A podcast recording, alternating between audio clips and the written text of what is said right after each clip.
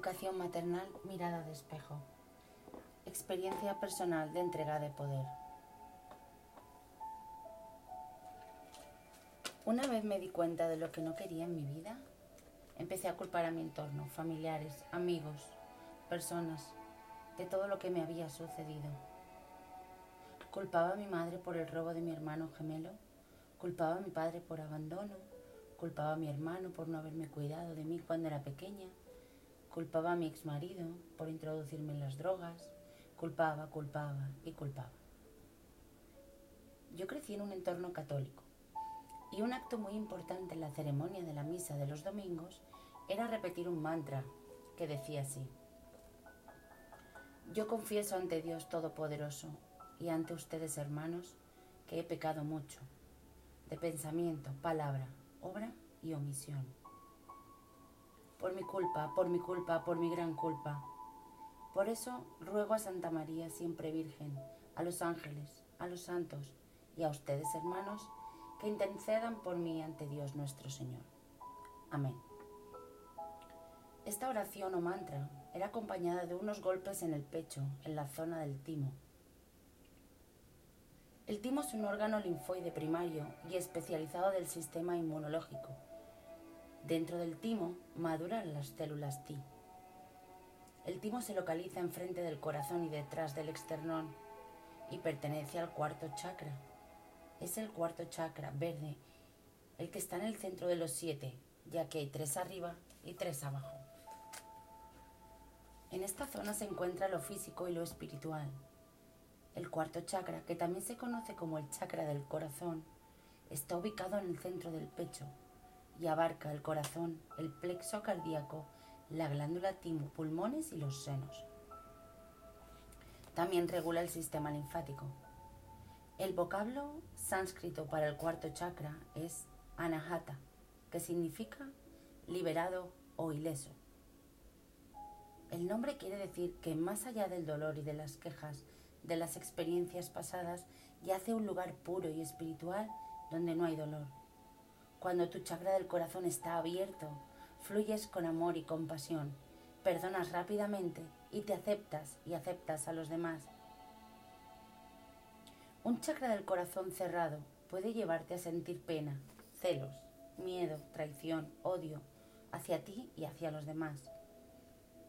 Podremos imaginar el impacto del mantra u oración que por mi culpa, por mi culpa y por mi gran culpa, golpeándolo prácticamente el corazón cada semana, desde la edad infantil hasta día de hoy, el impacto que tiene en nosotros. Mi corazón, al igual que el de muchos otros, estaba lleno de culpa, pena, odio, miedo. Me di cuenta de que culpando a otros no solucionaba nada y vivir en modo víctima es más cómodo porque no implica acción, solo lamento y quejas. La victimización retrasa la evolución y culparme a mí misma era muy destructivo y nada productivo. Pesaba mucho la culpa. Al tiempo me di cuenta de que llevaba quejándome muchos años, con rencores y sensaciones dentro de mí que me impedían avanzar y prosperar. Aprendí que si seguía culpándome o culpando a otros, seguiría entregando el poder de mi existencia y yo no me responsabilizaría de nada. Es como si yo nunca hubiera tenido el control de mi vida porque otros me gobernaban. La diferencia entre responsabilidad y culpa es muy grande. La responsabilidad te da poder de gestión. La culpa te la quita.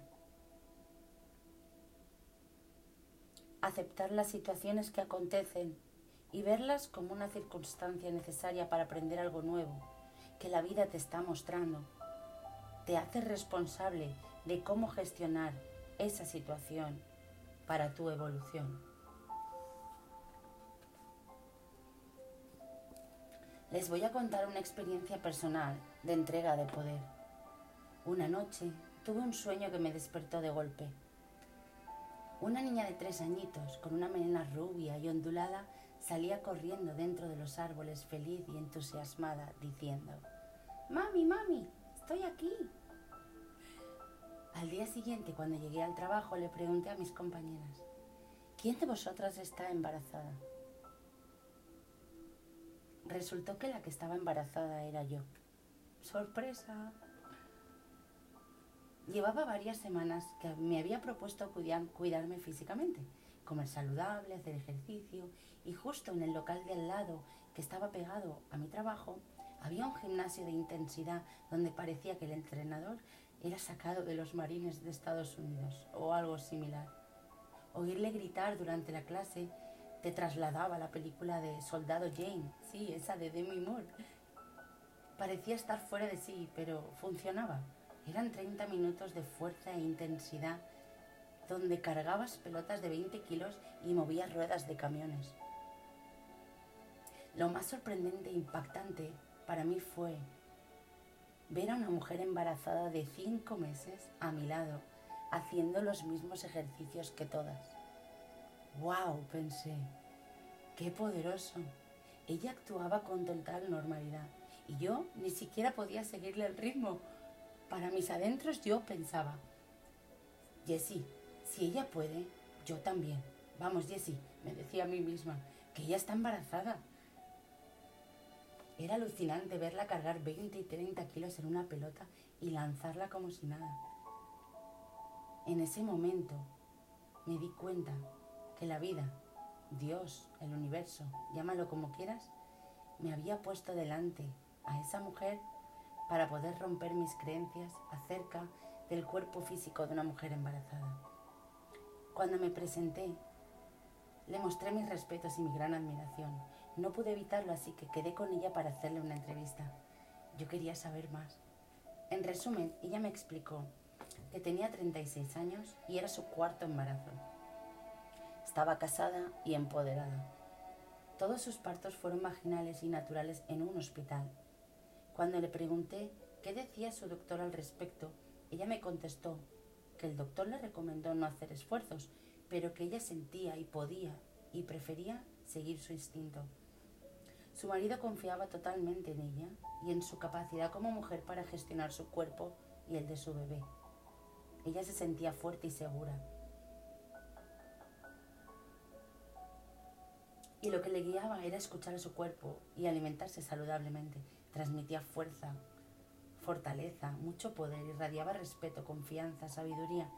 Era una imagen totalmente opuesta a la que tenían todos mis registros acerca de una mujer embarazada y eso me fascinó. Rompió totalmente mi cadena de creencias, mis patrones de comportamiento, mis pensamientos adquiridos. Fue poderoso y fue entonces cuando me enteré que yo estaba embarazada. Sentí mucha felicidad y amor en mi ser cuando fui consciente de ello, pero en cuanto mi mente empezó a interferir, dejé entrar el miedo y pensé, ay Dios mío, después de 10 años otra vez a empezar, mi situación económica era horrible, solo sobrevivía, pero yo sabía que así tenía que ser, porque algo maravilloso estaba por llegar. Fueron nueve meses de mucho trabajar, rodeada de niños llorando todo el tiempo y gritando, Iba a la escuela de noche para seguir estudiando y sacar los títulos, y aún así tenía muchísima energía. En mis descansos iba a nadar para conectar con el bebé y dedicarle su tiempo. Me despertaba todos los días a las 3 de la mañana y ya no me podía volver a dormir. En ese tiempo volví a escribir. Era como si a las 3 de la mañana me bajara muchísima información y sentía la necesidad de plasmarla en un papel. Hubo una gran diferencia entre mi primer embarazo y el segundo. La primera diferencia es que no iba a ser mi primera experiencia. La segunda es que si yo cuidaba más de 16 niños todos los días, no iba a ser mucho más, una más. Y la tercera es que de la primera experiencia de embarazo me di cuenta que no solo debería trabajar mi cuerpo emocional, sino que mi cuerpo físico jugaba un papel muy importante. El parto es una carrera de fondo y debía prepararme físicamente si quería que mi niña naciera por sí sola. De la otra manera, acabaría rindiéndome y entregando mi poder a los médicos. Otra diferencia es que ya no tenía 28 años. Ahora me sentía más fuerte emocionalmente. Y la quinta, en la que vivía en un país nuevo para mí, con otros valores y costumbres, iba a ser un nuevo reto entrar en el sistema establecido para poder dar a luz.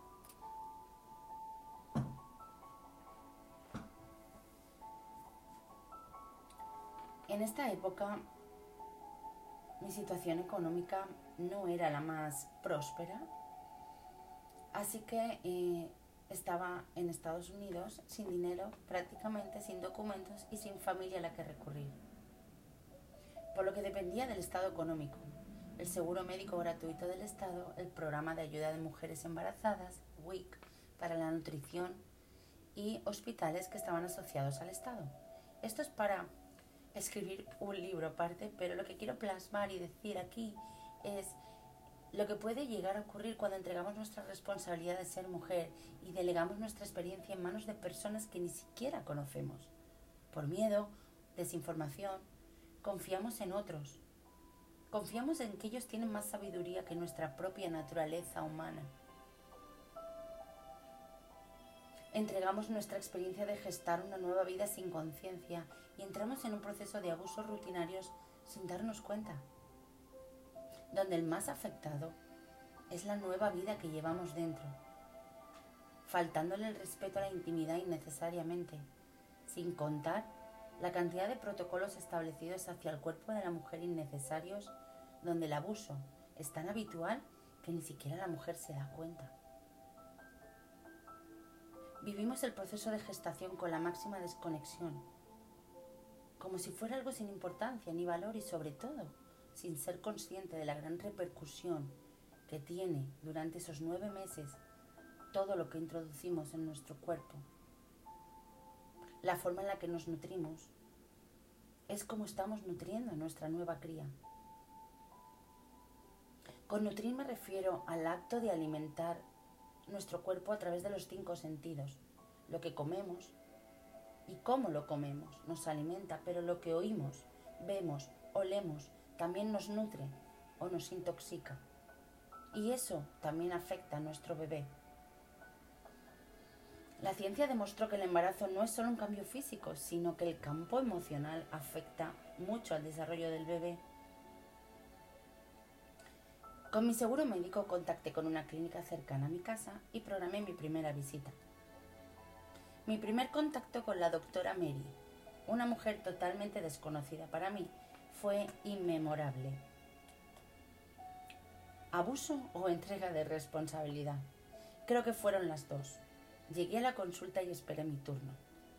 De repente salió un hombre de color con una bata blanca que mediría por lo menos dos metros de altura. Él me llamó por mi nombre y yo lo seguí hacia la consulta. En inglés me dijo, quítate la ropa y ponte esa bata, túmbate y espera que yo regrese. Yo como buena chica obediente y cagada de miedo, así lo hice. Mientras esperaba en esa camilla, rodeada de fotos de medicinas, aparatos médicos, recuerdo que hacía muchísimo frío y yo estaba totalmente desnuda con una sábana echada por encima. Esperé como media hora y esa media hora me sentí como una niña pequeña, desolada, congelada de frío y muy vulnerable. De repente entró el nombrado anteriormente doctor y se puso los guantes. Fue entonces cuando le pregunté, ¿Es usted la doctora Mary? No, me contestó sonriendo. Ella está ocupada hoy y no podrá asistir, pero no se preocupe, yo la revisaré. Se terminó de poner los guantes e introdujo su gigante mano dentro de mí. Oh, Dios mío, pensé, ¿qué está pasando? Se supone que debería haber sido una experiencia bonita, donde oiría el latido de mi bebé y bla, bla, bla, pero no fue así. Todavía al describirlo puedo sentir en mi cuerpo esos pequeños escalofríos y esa gigante mano hurgando dentro de mi vagina, con el único propósito de confirmar que sí estaba embarazada. Me sentí violada y manoseada.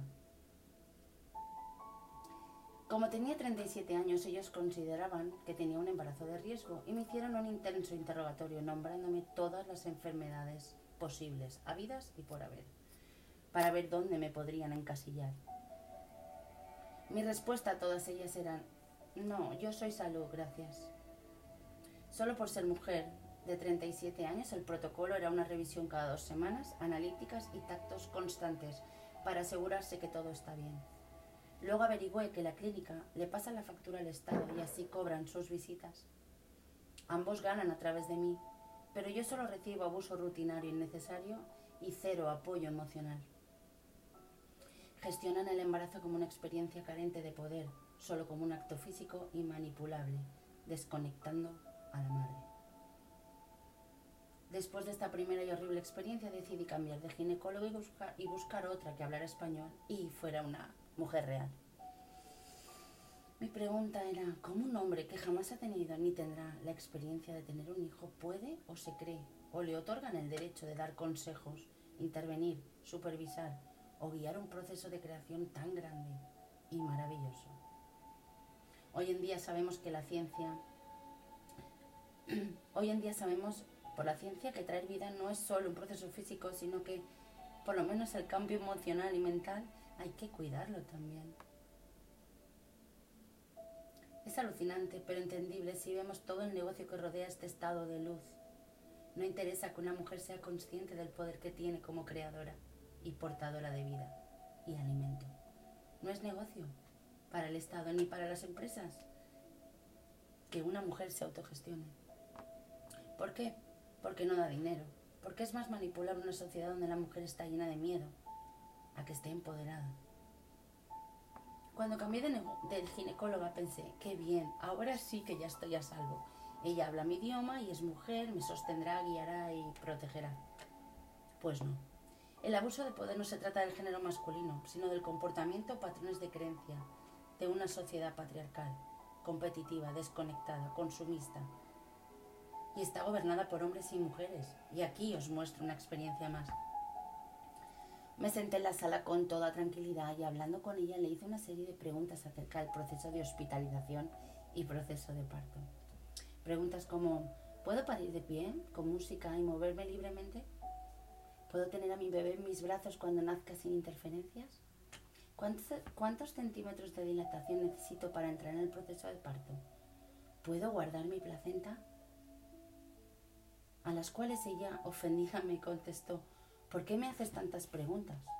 Tú solo ve allí y tranquila, que yo me encargo de todo. ¿What? Pensé. No puedo creer lo que estoy oyendo. Excuse me, le dije en inglés, porque me di cuenta que cuando me enfado me sale un inglés perfecto. No, le dije, con todos mis respetos, esta es mi experiencia, no la suya. Como era de esperar esta mujer que intentaba ejercer el abuso de poder, enfocaba todas sus visitas a volcarme miedos ya que mi embarazo se suponía que era de riesgo. Aún así, sin tener ni una sola enfermedad ni síntomas de nada, solo le quedó el recurso de decirme, tu bebé es demasiado grande. Si no te pones de parto en una semana, tendremos que programar una cesárea. ¿Qué? le dije. Mi bebé es grande porque mi vagina es grande también, le contesté. Le pedí que me diera dos semanas más, hasta la semana 40. Ella quería sacar a mi bebé en la semana 38. No podía creer que estaba negociando. Buenos días, mi amor. No podía creer que estaba negociando por días. Al final conseguí que me diera dos semanas más y me dijo, ok, tú ganas. Te doy dos semanas y si no te pones de parto te espero el martes a las 7 de la mañana en el hospital. A lo que yo le contesté, ¿a las 7 de la mañana? ¿Y qué pasa si mi hija quiere nacer a las 7 de la tarde? Y ella me dijo, oh no, imposible, yo no trabajo por las tardes. Wow, pensé para mis adentros. Pues te vas a quedar esperándome con el café en la mano porque no pienso acudir, pensé. Creo que ella en el fondo sabía que conmigo no facturaría 50 mil dólares que cuesta una cesárea en Los Ángeles. Así que se quedó con el café esperándome porque no fui. Mi hija decidió nacer a las 41 semanas y yo la acompañé en su decisión y su proceso. Esta ginecóloga quiso tomar las riendas de mi experiencia desde el minuto uno, pero no me dejé, porque fui informada y empoderada. Y ese trabajo, amigas, no nos lo enseñan en la escuela.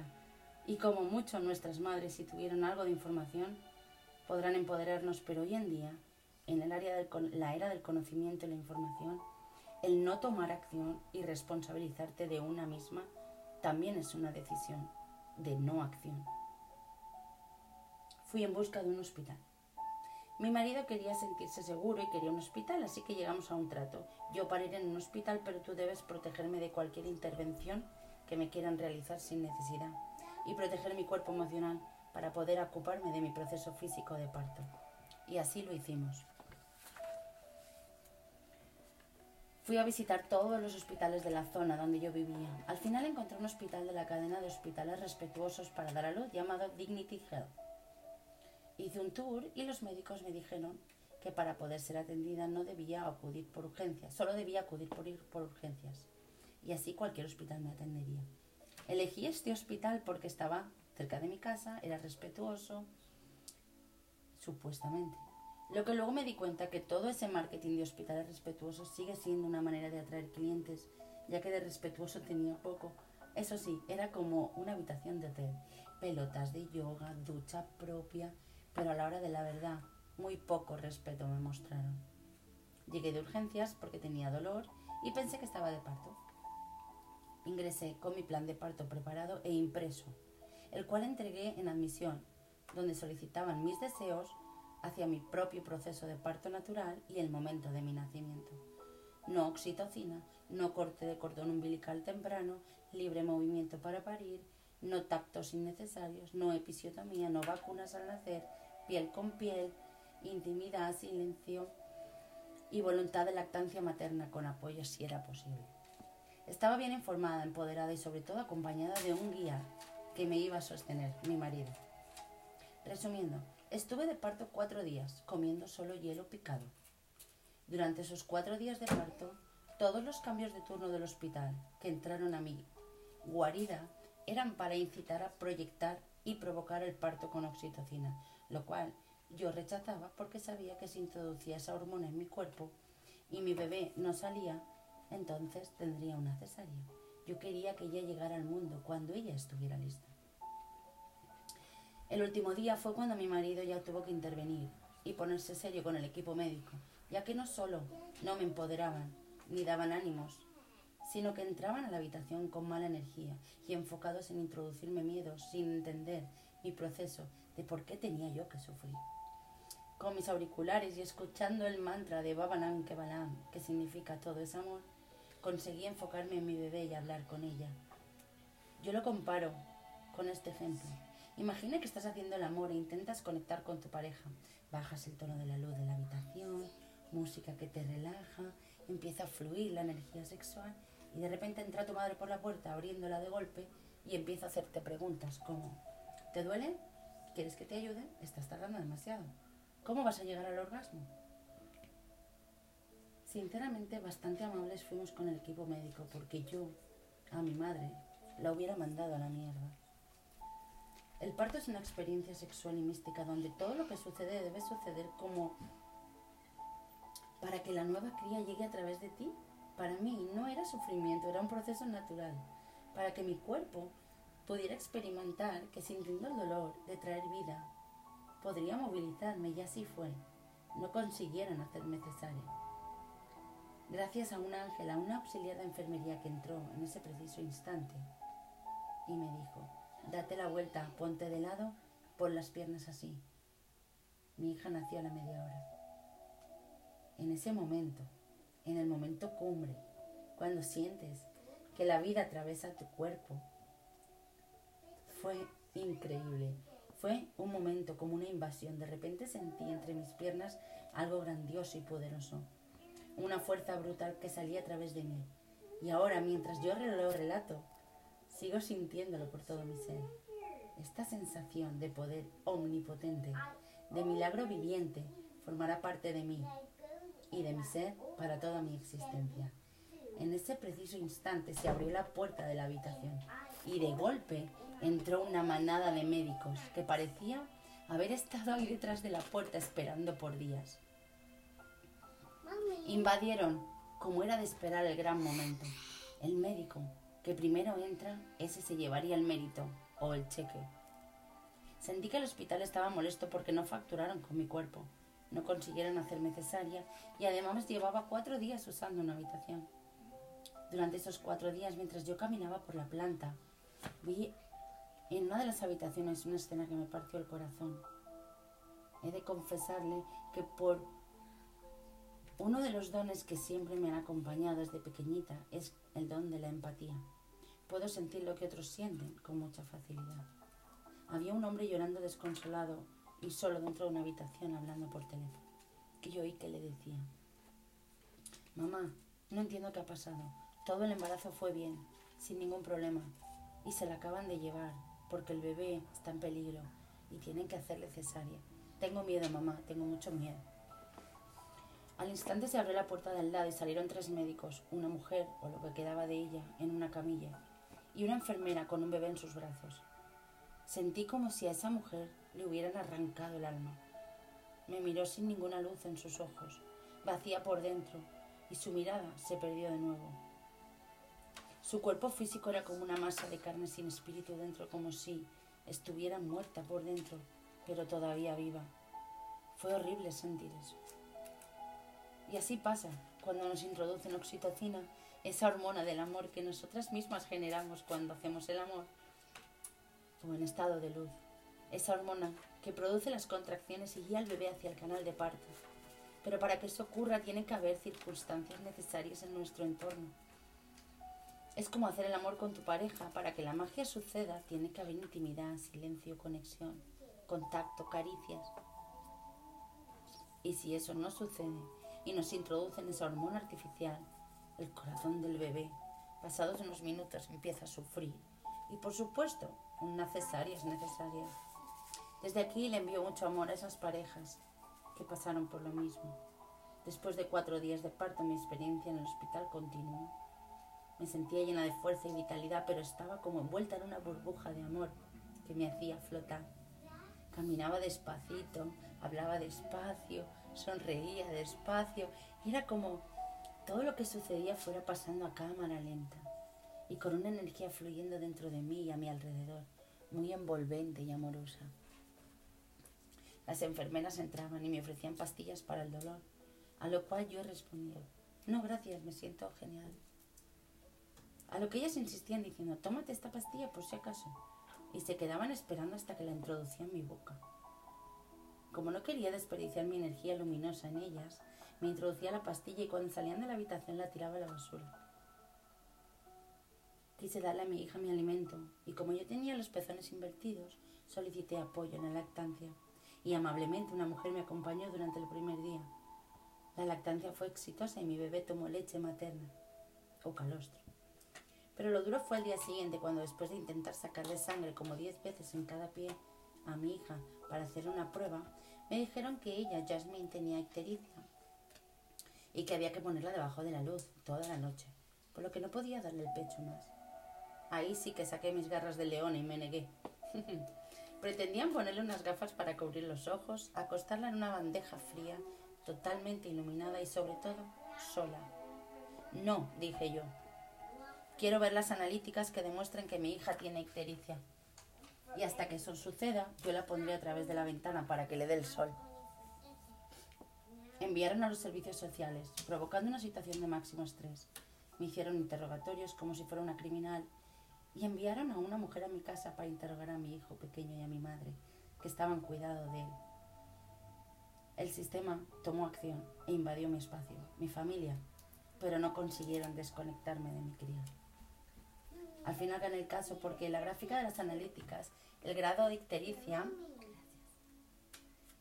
era dentro de la normalidad.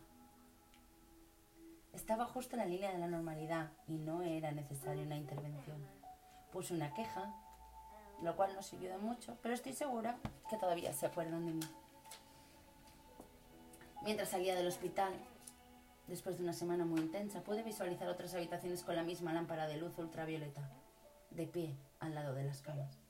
Era una rutina más que el hospital había establecido para facturar y desconectar. Como yo no tenía miedo, no acepté. el hecho de no tener medios económicos en ese momento dependía del seguro médico del Estado y cuando ven tu seguro es como tu carta de presentación. Te hacen una foto, una, una foto preconcebida y real de quién eres. Pero lo que no sabían es que el poder de una madre consciente supera todas las expectativas y es capaz de atravesar montañas, cielos y universos completos para proteger a su cría. Es por eso que no interesa un mundo consciente donde la mujer sea dueña de su poder.